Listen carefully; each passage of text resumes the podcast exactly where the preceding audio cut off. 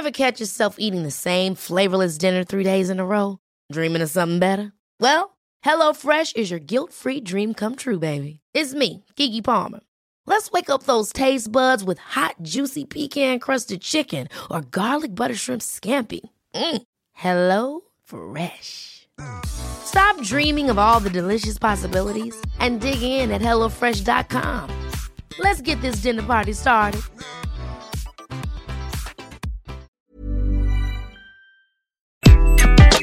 Bonjour, aujourd'hui je vais vous expliquer pourquoi il faudrait que les managers mettent leur ego de leur côté. Je suis Gaël Châtelain-Berry, bienvenue sur mon podcast Happy Work, le podcast francophone le plus écouté sur le bien-être au travail. Happy Work, c'est une quotidienne, donc n'hésitez surtout pas à vous abonner sur votre plateforme préférée. Ça, c'est mon happy work à moi. Alors, l'ego des managers. J'ai souvent entendu dire que pour réussir sa carrière professionnelle, il fallait avoir un gros caractère, pour ne pas dire, passez-moi l'expression, une grande gueule.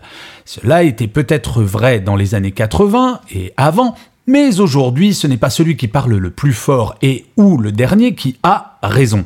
Aujourd'hui, avoir du caractère, c'est au contraire savoir le maîtriser. Sans parler de se mettre en retrait, un manager doit mettre son ego dans sa poche. Paradoxal, non? Pour se faire remarquer, mieux vaut se faire discret. Vous ne me croyez pas? Prenons un manager à l'ego surdimensionné. Appelons-le Bob. Quel hasard, exactement comme le héros de pas mal de mes livres comme Mon boss est nul, mais je le soigne. Mais bon, passons. Voyons les conséquences d'avoir et d'exprimer cet ego surdimensionné. La première chose, cela génère une créativité en berne. Ok, Bob se pense génial. Il l'est peut-être, mais s'il ne confronte jamais ses idées aux autres, probable qu'il finisse par tourner en rond ou ne pas voir que ses idées sont améliorables grâce à des regards extérieurs. Prenez l'exemple de Steve Jobs et de Steve Wozniak, les deux créateurs de Apple, deux génies. Le premier, Steve Jobs, selon sa bio, avait un ego surdimensionné. Et pourtant, l'Apple II, le premier ordinateur personnel à l'origine de l'incroyable révolution numérique que nous connaissons aujourd'hui, n'aurait jamais existé si un petit revendeur d'électronique de Mountain View n'avait pas refusé leur première invention, qui était une simple, entre guillemets, carte mère, pour exiger que cette carte mère soit protégée par quelque chose qui permette également d'utiliser l'ordinateur en ne faisant que le brancher. Si Steve Jobs était resté seul dans son coin, ou s'il avait méprisé la demande du petit revendeur, Apple n'existerait tout simplement pas. Quand Bob a une idée, il aurait tout à gagner à la partager afin de voir si elle n'est pas améliorable, et au lieu de sortir un Apple 0, il ne peut pas passer directement à l'Apple 2. Ensuite, il y a une frustration permanente. L'ego de Bob fait qu'il ne comprend pas pourquoi plus de monde ne lui dit pas à quel point il est génial, notamment ses collaborateurs et collaboratrices. Bien, au-delà du fait que Bob est loin d'être génial, un manager ne doit en aucun cas avoir comme source de motivation la reconnaissance de ses collaborateurs. S'il est un bon manager, il est payé pour cela. Rien de plus. Bien sûr, c'est toujours agréable quand un collaborateur ou une collaboratrice félicite son manager, mais c'est rare.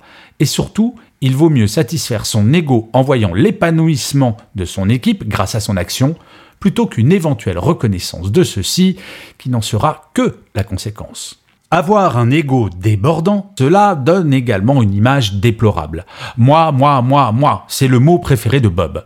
Le monde tourne autour de lui. Aucune distance prise, aucune écoute active, c'est-à-dire de véritable écoute. Normal. Bob pense qu'il a toujours raison. La force d'un manager, je crois, c'est de douter. C'est en doutant que l'on avance de façon prudente, pas en avançant tête baissée, quels que soient les obstacles.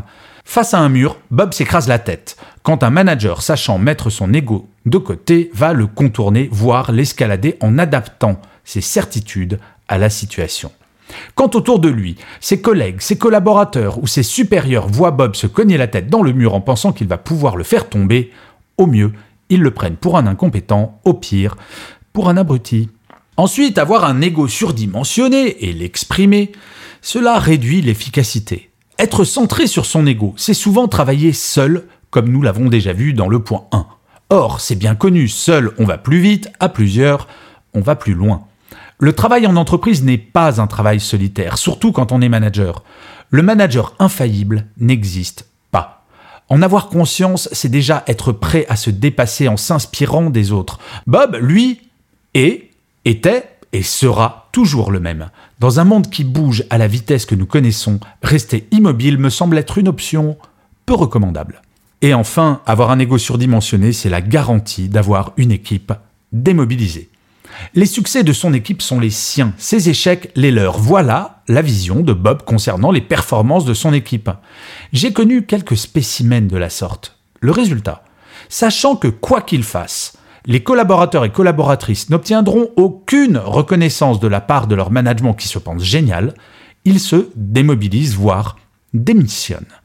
Le rôle d'un manager est de valoriser dès que cela est possible le travail de ses équipes, quitte à ne jamais se mettre en avant lui. C'est seulement ainsi que les collaborateurs seront non seulement motivés, mais, cadeau bonus, seront loyaux envers leur manager. Croyez-moi, si l'un des collaborateurs de Bob a l'occasion de lui faire un croche-patte plutôt que de lui tendre la main pour qu'il ne tombe pas, il ne va pas s'en priver.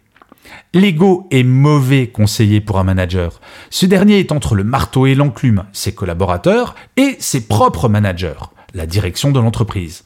Il se doit de servir les deux sans jamais mettre ses intérêts propres en premier. Ok, j'entends certains d'entre vous dire Ouais, en gros, il faut être un saint pour être un bon manager. Et non, nul n'est parfait. Nous sommes tous un petit peu Bob chaque jour. Faire preuve d'une totale abnégation me semble être illusoire. Cependant, être conscient de ses propres travers permet également de progresser vers plus de performance et de qualité en termes de management. Mais pas que. En effet, ce qui s'applique à Bob le manager s'applique en grande partie à l'ensemble des collaborateurs et collaboratrices d'une entreprise, manager ou manager. Quoi de pire pour quiconque d'être certain d'être parfait en tout, quel que soit son métier? La seule chose certaine pour ces gens-là, c'est qu'ils ne progresseront plus jamais. Avoir de l'ego est nécessaire, mais la problématique qui me semble être fondamentale est de savoir à quel endroit chacun le place, de côté ou au centre de tout en toute occasion. Et je finirai cet épisode comme d'habitude en lisant le commentaire laissé par l'un d'entre vous sur l'une des plateformes d'écoute. Pour cet épisode, j'ai choisi un commentaire de CHGL95. Grand mystère, comme souvent, sur l'origine de ce pseudo. Donc, CHGL95 me dit indispensable. Tous les managers devraient écouter ces podcasts pour progresser et faire grandir leurs équipes. Je suis devenu un fidèle des interventions toujours percutantes et inspirantes de Gaël. Je recommande sans modération. Eh bien, CHGL 95, je ne sais pas si je suis toujours percutant et inspirant, mais en tout cas, ce commentaire me va droit au cœur. Parce qu'effectivement, le monde de l'entreprise changera si les managers changent et s'ils ont conscience de leur rôle dans le bien-être au quotidien de toutes et de tous. Et cet épisode, je crois, le montre bien, donc c'est pour cela que j'ai choisi votre commentaire. N'hésitez surtout pas vous-même à laisser un commentaire, ça me fait extrêmement plaisir et en plus, les algorithmes aiment bien ça. Donc si vous voulez que Happy Work dure encore longtemps, lâchez-vous. Je vous remercie mille fois d'avoir écouté cet épisode de Happy Work. Je vous dis rendez-vous à demain parce que je vous rappelle que Happy Work c'est une quotidienne. Donc rendez-vous à demain et d'ici là, plus que jamais, prenez soin de vous. Hi, this is Craig Robinson from Ways to Win, and support for this podcast comes from Invesco QQQ. The future isn't scary, not realizing its potential, however, could be. Just like on the recruiting trail, I've seen potential come in many forms as a coach. Learn more at Invesco.com slash QQQ. Let's rethink possibility. Invesco Distributors, Inc.